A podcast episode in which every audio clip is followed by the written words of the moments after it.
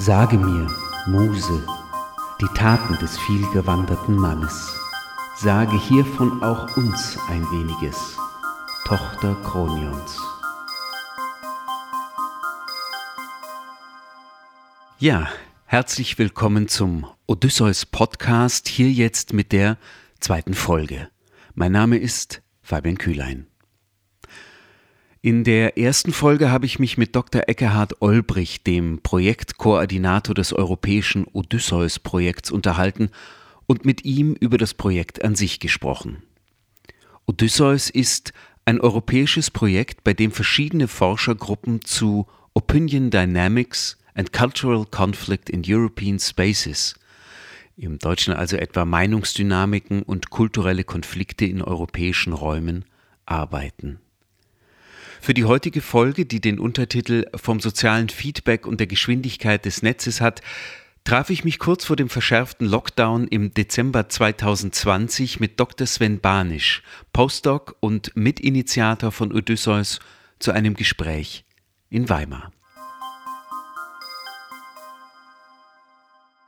Hallo, herzlich willkommen, schön, dass du da bist und dich mit mir unterhalten kannst. Hallo. Ich habe äh, in dem ersten Teil im, mit Eckehard, der hat am Anfang kurz mal umrissen so seinen beruflichen Werdegang.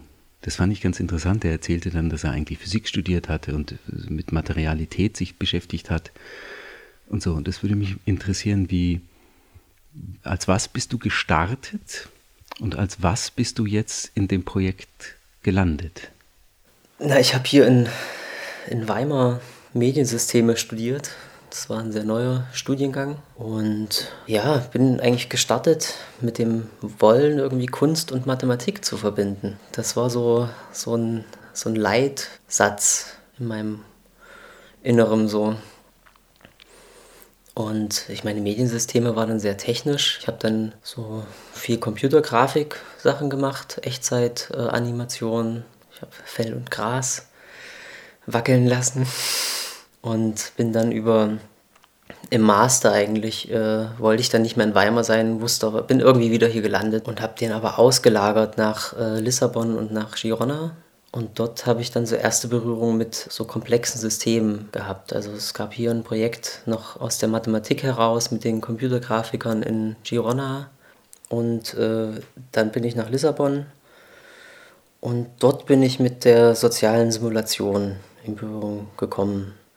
Und das hat mich dann, das hat mich fasziniert. Und dann kam eine Doktorarbeit? Oder was war Da kam erstmal die Masterarbeit. Also die war dann in Lissabon mit Tanja Araujo und Georges Lossat. Und da ging es um äh, Meinungsdynamik. Also da gab es ein äh, Modell, eigentlich ging es um Konsumenten und Produzenten. Ne, und unsere Idee war eigentlich, das auf Wahlen zu äh, münzen. Also da gibt es ja auch die Consumer- und Producer-Seite sozusagen. Und ich bin aber im Prinzip auf der Populationsseite, also dort, wo die Meinungen ausgehandelt werden, hängen geblieben und habe mir da die ersten Mechanismen der Interaktion angeschaut und welche makroskopischen Muster eben entstehen, wenn Agenten solche Beliefs äh, über Attribute austauschen. Also in der Politik dann, was ist äh, wichtig zum Beispiel. Ich hatte dort einen Teil, wo ich wirklich einfach systematische Simulationen gemacht habe, um erstmal die Modelle zu verstehen.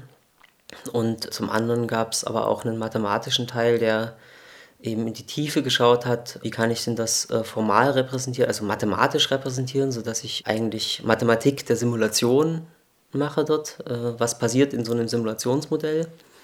Das ist ein ganz wichtiger Aspekt eigentlich für, für mich. Und dann hat es auch schon so eine empirische Variante äh, in dem Hin Hinblick, dass wir halt geschaut haben, ob Wahlmuster, also ganz prinzipielle statistische Regularitäten in Wahlen eben reproduziert werden in so einer Agentenpopulation. Ich merke jetzt schon äh, von dem, was du jetzt beschreibst, erkenne ich ganz viel wieder in dem, was ihr im Odysseus-Projekt macht. Aber davor gab es natürlich noch eine Zeit, bevor das Odysseus-Projekt losging, in der du dich betätigt hast. Na, das war dann das Doktorandenprojekt in Bielefeld. Und da ging es dann noch um noch einfachere Modelle, ich sag mal binäre, also Ja-Nein-Entscheidungen auf einem Netzwerk. Einfacher Fall, wenn ich jetzt sage, ich habe zwei Meinungen in der Population, wie ist die Durchschnittsmeinung? Und ein Resultat da ist äh, im Prinzip, dass man zeigen kann, dass die Mikrostruktur eben äh, auf der äh, Makroebene zu äh, Gedächtniseffekten führt. Also dass dort äh, praktisch Memory-Effekte reinkommen. Und das kann man in diesem Markov-Ketten-Setting mit informationstheoretischen Maßen auch, kann man das schön und mathematisch voll sozusagen zeigen auf diesen einfachen Modellen. Und deswegen war die, die Dissertation schon sehr theoretisch. Die wurde dann äh, auch bei Springer publiziert als ein Buch. Und das ist natürlich schön, wenn, wenn sowas entsteht. Odysseus. Odysseus. Kannst du, kann man dich nachts wecken und du kannst mir sofort sagen, wofür das steht? Opinion Dynamics and Cultural Conflict in European Spaces. Ähm, also, obwohl ich immer nicht weiß, ob in the European Sphere oder in European Space oder in the European Spaces. Ähm, aber ja, äh, der Titel kam relativ spät. Also in der Antragsphase relativ spät. Die Themen ich würde schon sagen, dass es so gestartet ist eigentlich von Massimo Eckhardt, mir, Christian. Und dass wir so erste Ideen darüber hatten, also ich erinnere mich noch so an, an so einen ersten Draft, den ich, den ich hatte von so partizipativen ähm, Tools, die halt irgendwie gleichzeitig ähm, erlauben, irgendwie Modi des Meinungsaustauschs zu testen und äh, gleichzeitig aber Leute beispielsweise äh, also ihre kognitiven Vorstellungen sozusagen teilen können. Das ist, das ist jetzt äh, schwer vorstellbar. Das war so eine. Ging es euch da von Anfang an schon irgendwie, äh, also um politische Meinung oder geht's, oder ist das was, was vielleicht erst später dazu kam oder? Nee, das Politische war schon gleich da. Das ist auch in gewisser Weise in so einem europäischen Rahmen notgedrungen da, dass man eben sagt, man will auch irgendwie einen Beitrag leisten, vielleicht für so Probleme, die gerade passieren. Ja, und selbst wenn man das am Ende in solchen Projekten nicht immer alles ganz genau umsetzt, ist es doch einfach so, dass das System auch das will, ne? dass man auf diese gesellschaftlichen Fragen einfach antwortet da, das ist als Wissenschaftler auch nicht immer ganz einfach, wenn man jetzt mit einem äh, einfach mit einem sehr theoretischen mit sehr theoretischen Fragestellungen eigentlich beschäftigt ist und da äh, vorankommen will, dann muss man das schon eben auch in gewisser Weise äh, verpacken, dafür, dass es eben in so einen, so einen Rahmen passt. Wie gesagt, es ist äh, nicht immer ganz einfach, bringt aber natürlich auch einen Vorteil dadurch, dass man auch anders über seine eigene Arbeit denken muss und lernt. Also das, das Thema politische Dynamik war relativ schnell da. Die kulturellen Konflikte waren eigentlich vielleicht noch vorher da sogar, weil, weil wir eben da aus äh, spieltheoretischen Überlegungen und Modellen herauskamen und äh, gesehen haben, dass ganz viele Konfliktsituationen einfach dadurch charakterisiert sind, dass die Leute eigentlich unterschiedliche Spiele spielen und Spiele, also Spiele in einem sehr weiten Sinne, Interaktionssituationen verschiedentlich wahrnehmen und dass das eine ganz große Quelle von Konflikt eigentlich ist. Kannst du, ich weiß nicht, ob das möglich ist, aber in wenigen Worten die Spieltheorie, da geht es ja nicht um Scrabble oder, oder Mensch, ärgere dich nicht, äh, das nochmal ganz kurz zusammenfassen, was, das, was die Spieltheorie will oder kann. Ist das möglich? Ja, das kann man versuchen. Also ich würde im Prinzip sagen, dass es einfach ein Modell oder besser gesagt eine Modellklasse ist, die versucht systematisch Interaktionssituationen eigentlich äh, zu verstehen und was praktisch die rationalen Entscheidungen in so einer Situation wären und was, zu was die führen würden. Also in dem Sinne äh, von einem Spiel auch durchaus nicht so weit weg, aber eben genauso weit weg vielleicht wie von echter Interaktion. Weil natürlich das sehr runtergebrochen ist, meistens auf, also das, das meiste äh, in der Spieltheorie äh, ist wirklich bekannt für zwei Spieler und zwei mögliche Aktionen. Und dort kann man eben äh, gewisse grundlegende Interessenkonflikte, die eigentlich auftreten, kann man dort eben schon studieren und findet, also es ist wie, wie bei Modelle, ja, solche Spiele, sind eigentlich Prototypen von Konflikten. inwiefern ist es, also ich, man, man, könnte sich ja jetzt auch äh, zwei Menschen angucken, die einen Konflikt miteinander haben, so, aber es geht euch ja nicht um das Individuum, scheint mir, sondern es geht ja darum, um allgemeingültigere oder ich weiß nicht, um ja modellhafter darüber reden zu können. Ist das der Ansatz daran? Äh, und eben nicht wie der Psychologe, der, der jetzt die Aufgabe hätte, zwei Leute, oder der Coach, der jetzt wirklich mit zwei Leuten arbeitet an, an ihrem ganz privaten Konflikt. Ähm, aber darum geht es ja anscheinend nicht, weil ihr, ihr, ladet euch ja nicht zwei Leute ein und studiert die, wie die ihren Konflikt lösen. Nee, eben. Also das macht ja auch Spieltheorie nicht. Ne? Spieltheorie sagt, äh, ich habe äh, hier eine Handlungsvorschrift. Die Handlungsvorschrift ist, ich handle rational und dann ergibt sich das und das. Ne? Ja, und wenn man jetzt aber darüber redet, eben das auf eine soziologische Ebene zu, zu heben, da ist, ich, ich glaube, in, in den Disziplinen so eine gewisse Pragmatik auch am, am Werk, die eben sagt, dass die Soziologie, um jetzt viel Akteurssituationen zu verstehen, die, die muss oder darf vielleicht nicht mal auf diesen ganz psychologischen äh, Level runter und da ist eben äh, Spieltheorie ähm, so ein, ein Rahmen, ein Modellrahmen, in dem man erstmal gut denken kann. Und was wir im Prinzip mit den Modellen ein Stück weit machen, ist zu sagen, wir versuchen irgendwie diesen Rahmen, also der Rahmen ist sinnvoll, er hat, hat nützliche Eigenschaften, also zum Beispiel äh, Interaktionssituationen muss man modellieren, wenn man Meinungsdynamik modellieren will. Also gerade wenn man Meinungsdynamik vielleicht im Online-Bereich modellieren will, dann muss man irgendwie eine Idee davon haben, was ist denn überhaupt die kommunikative Situation. Ne, und da ist eine Idee von uns eben zu sagen, das ist ein kommunikatives Spiel. Und dort in solchen Spielen benutzen wir halt sehr einfache Lernheuristiken, Lernregeln, mit denen sich Agenten anpassen an so eine Situation und auch an diese soziale äh, Meinungsumgebung. Also ihre Meinung anpassen an die Umgebung? Naja, oder? also jetzt, jetzt komme ich halt auf das eine Modell, auf das äh, Social Feedback Modell zu sprechen.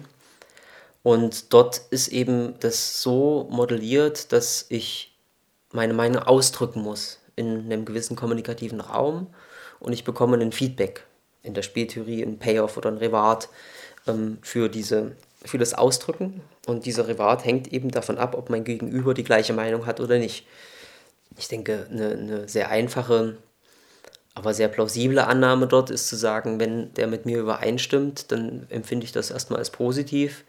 Und wenn mein Gegenüber eben sagt, nee, hey, Moment, das ist total blöd, was du da sagst, dann habe ich eigentlich zwei Möglichkeiten. Dann kann ich sagen, okay, ich bin vielleicht falsch, ich liege vielleicht nicht ganz richtig. Oder ich kann sagen, hey, nö, mit dem rede ich nicht mehr. Ne? Und das mit dem rede ich nicht mehr, gucken wir bis jetzt sehr wenig an in den Modellen. Aber eben äh, zu sagen, dass praktisch das Signal, was ich äh, von meinen sozialen Partnern bekomme, dass das meine Meinung durchaus beeinflusst oder auch nur meinen Willen, meine Meinung auszudrücken. Ne? Das hat eben einen, einen Einfluss auf, die, auf das, was ich, was ich denke, auf meine Überzeugung.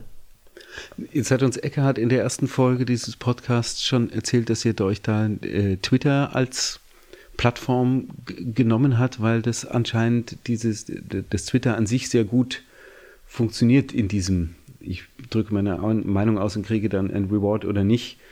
Äh, und also, dass das als, als Spielfeld oder als, als Betrachtungsfeld irgendwie ganz, ganz geeignet ist. Kannst du da nochmal an, anhand von Twitter erklären, wie ihr da vorgeht, was ihr da macht. Oder warum dann Twitter auch so gut ist. Ähm, naja, ob Twitter jetzt gut ist. Ähm, Nicht an sich, sondern als. Als Studienobjekt. Yeah. Äh, ja, ähm, also ich meine, erstmal generell ist es halt eben so, dass, dass eigentlich alle, ich glaube, alle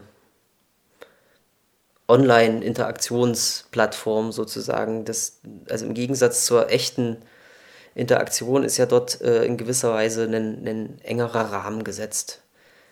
Und äh, das geht halt bei Twitter so weit, dass ich eben über institutionalisierte ähm, Feedback-Mechanismen eben äh, dort Äußerungen treffe. Also der, der Tweet erstmal, okay, das ist eine genuine, ich, da packe ich was rein in das System und dann wird es halt geretweetet. Das ist eine, einfach eine wohldefinierte Aktion. Und dann gibt es eben noch Replies oder Mentions, was eben wirklich dieser Sicht kommunikative Situationen als einen Raum von Aktionen, Aktionsmöglichkeiten zu beschreiben. Das kommt dem relativ nah und macht es auch dadurch, dass das doch begrenzt ist, modellierbar, prinzipiell.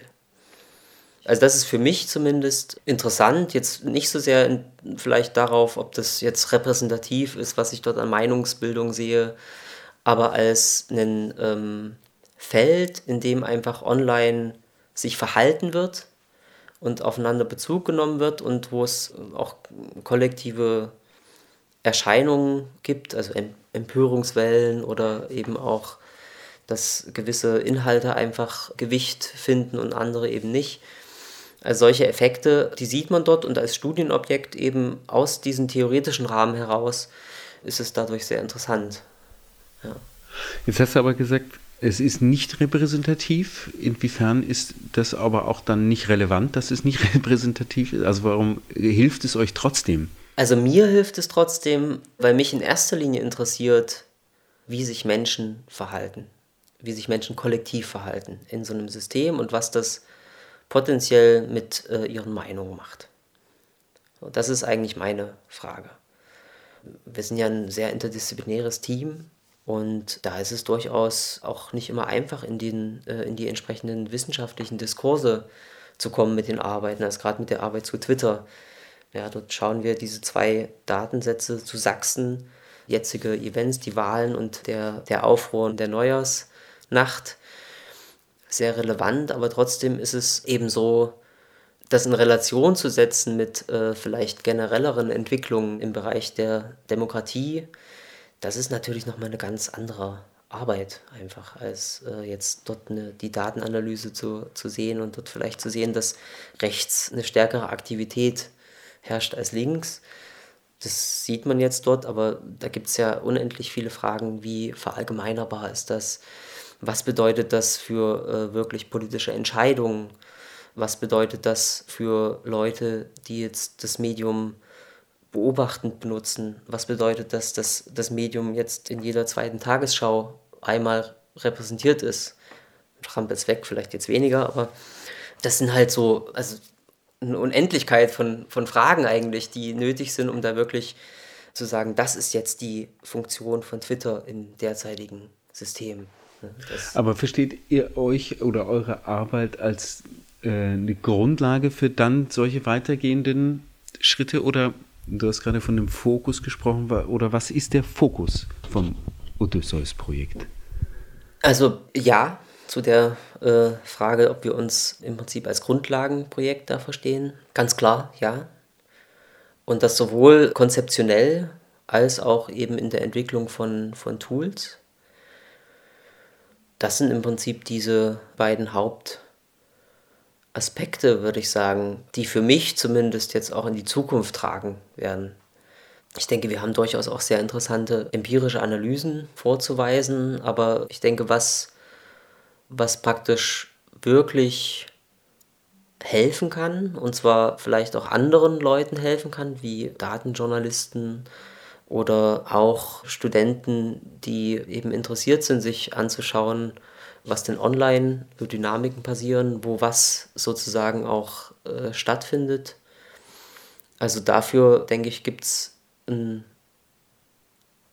Instrumente, die relativ mit relativ niedrigen Einstiegsbarrieren einfach ähm, benutzt werden können. Also zum Beispiel der Twitter Explorer jetzt als zum Beispiel ein, der Twitter Explorer. Da werde ich mich ja. mit Armin sicher noch ja. auch detaillierter dann unterhalten können.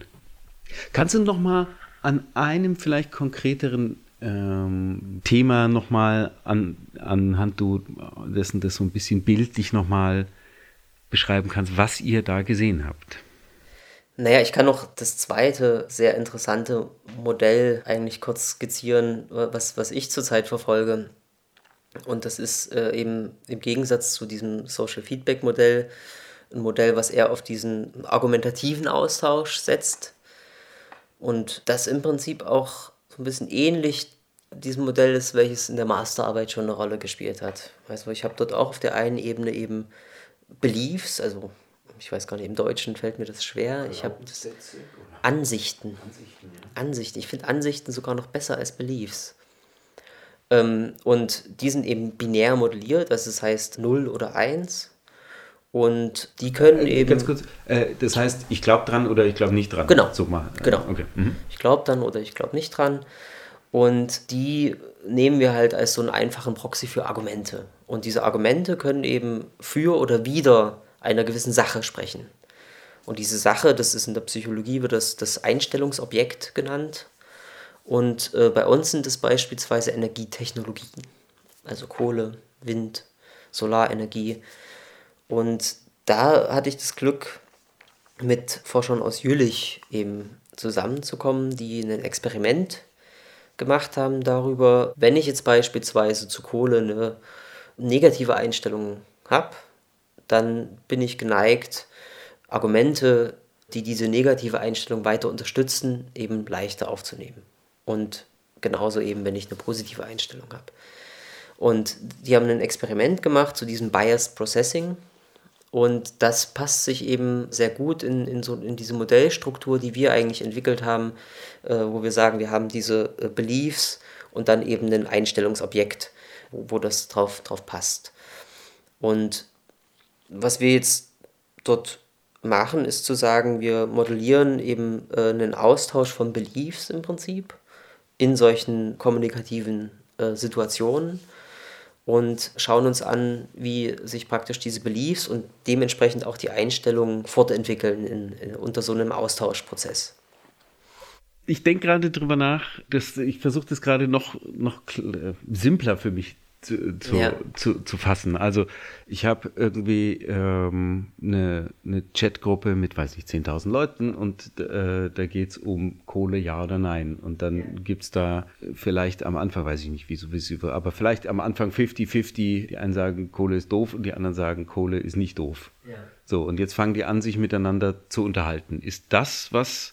Also, ja, aber wahrscheinlich ist meine Frage, dann könnt ihr, könnt ihr sozusagen in die Zukunft gucken oder was, was würde wahrscheinlich passieren oder so? Sind das, ist es das, was ihr da machen könnt? Oder ist es im Moment eher noch das Anschauen, was tatsächlich passiert, um dann vielleicht mal daraus irgendwelche Berechenbarkeiten anstellen zu können?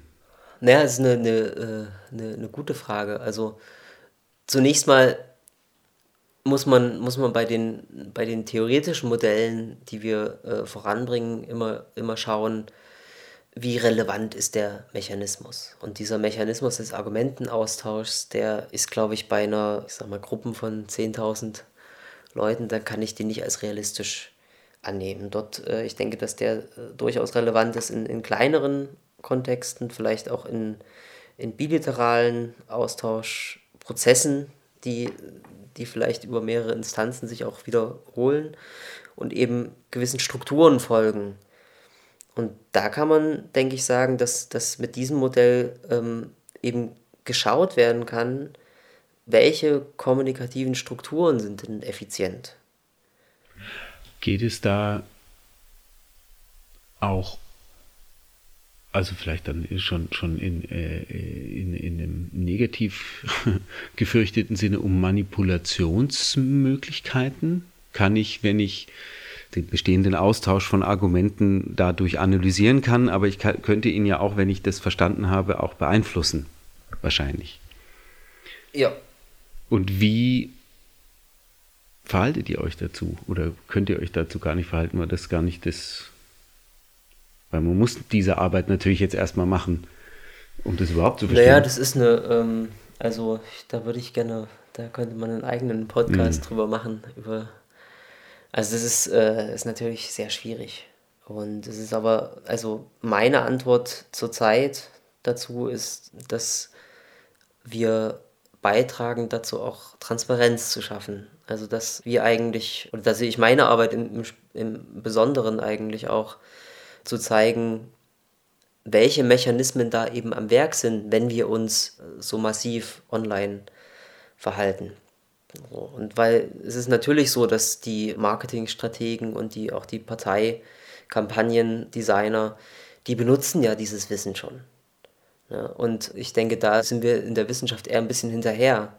Und vor allem in der Wissenschaft, die wirklich Öffentlichkeit dafür schafft. Die, und das ist für mich, würde ich sagen, dort die, äh, die Antwort zu sagen, okay, es gibt äh, diese, ähm, naja, psychologischen Constraints und Mechanismen, die einfach uns Menschen gegeben sind, wenn wir uns erhalten über Meinungen und dort ein Stück weit äh, vielleicht zu einer Reflexion anzuregen. Zu sagen, vielleicht ist dieses schnelle Teilen oder dieses schnelle Sharen, was ich jetzt gerade vorhabe, vielleicht denke ich doch nochmal drüber nach, kurz. Ich denke, das System ein bisschen zu entschleunigen wäre wahrscheinlich generell wertvoll, weil dann eben die Neigung zu so schnellen psychologischen Automatismen geringer ist. Ist das denn was, was in diesem System so eine Schwierigkeit, also oder ein, ein Fehler ist, dass alles so schnell, dass das so schnell geht, dass diese Geschwindigkeit einfach da ein Faktor ist, der, der zu Dingen führt, die, die, die wir nicht wollen können sollten? Ja, auf jeden Fall die Schnelligkeit, die tut uns nicht nur gut. Auch in anderen Bereichen ja nicht. Also ich bin jetzt selbst kein großer, großer Social Media Nutzer, so ein bisschen Instagram mal da und ein bisschen letztendlich WhatsApp oder irgendwo woanders äh, und, oder Reddit oder so. Und dann schaue ich mir Sachen an. Die meisten kommentiere ich sowieso nicht, aber habe doch auch das Gefühl, dass wenn ich da drin bin, dann geht es natürlich so zack, zack, zack, zack, zack, zack, zack und dann lese ich da einen Artikel, äh, eigentlich nur noch eine Überschrift und dann äh, sehe ich da noch ein Bild und dann äh, sind irgendwelche Demos da für oder gegen irgendwas. Und, und das kommt so in meinen Kopf rein. Ich verhalte mich im Moment selber nicht dazu, tatsächlich, also ich bin da irgendwie sehr zurückhaltend. Aber man sieht dann natürlich, äh, unter jedem von diesen Artikeln steht ja dann immer 1,1k äh, Like oder irgendwas. Also da, das wird ja schon sehr stark. Ja, ja, klar, das sind dann ganz, ganz einfache Marker, die im Prinzip im, im Gehirn ankommen und dort auch wirken. Und das wirkt halt unbewusst. Und darüber aufzuklären, das finde ich wichtig. Ja, das finde ich, also das finde ich, das ist eigentlich schon jetzt für diese Folge, finde ich auch der richtige Schlusssatz. So, äh, ich glaube, wir müssen mehr reden oder wir können mehr reden. Wir, man merkt, bei, bei all diesen Themen ist, das hat so viele Aspekte immer noch. Aber ja, also was ich jetzt gelernt habe, sozusagen in, in, in, unserem Gespräch, dieses, dass viele von diesen Mechanismen schon gemacht werden im politischen System, also sehr bewusst. Die wissen schon, wie sie Meinungen manipulieren können, könnten und können und es auch tun, sicherlich. Ähm, und dem gegenüber jetzt irgendwie eine Art von Werkzeug oder Möglichkeit zu haben, das durchschauen zu können. Ja, die Frage ist, ob das wirklich so weit äh, in, die Gesellschaft kommt. Aber wenn man sich mit den Arbeiten auseinandersetzt, dann würde das, würde das durchscheinen, dass eben also gewisse kollektive Phänomene einfach auch dadurch zustande kommen, durch die Vielheit und auch durch die Schnelligkeit, mit der geteilt wird und auch durch das, das ganz kleine Unterschiede in den Motivationen, mit denen Leute einfach in diesen Meinungsraum gehen, dass die einfach kollektiv eine große Auswirkung haben können. Liebe Sven, soweit für heute. Vielen Dank. Wir hören ja. uns wieder. Ja, hoffentlich. Sie hörten die zweite Folge vom Odysseus Podcast, heute mit Dr. Sven Banisch. Nähere Informationen zum Projekt und den Beteiligten finden Sie im Internet unter www.odysseus.eu. Odysseus hier allerdings mit 2c geschrieben. Auf der Internetseite finden Sie auch alle Informationen zur Abschlusskonferenz des Projekts vom 7. bis 9. Juni 2021, die online stattfinden wird. Wir hören uns wieder, wenn Sie möchten, in der nächsten Folge Herzlichen Dank für Ihr Interesse und bis zum nächsten Mal, Ihr Fabian Kühlein. Der Odysseus Podcast ist eine Produktion des Max Planck Instituts für Mathematik in den Naturwissenschaften in Leipzig 2021.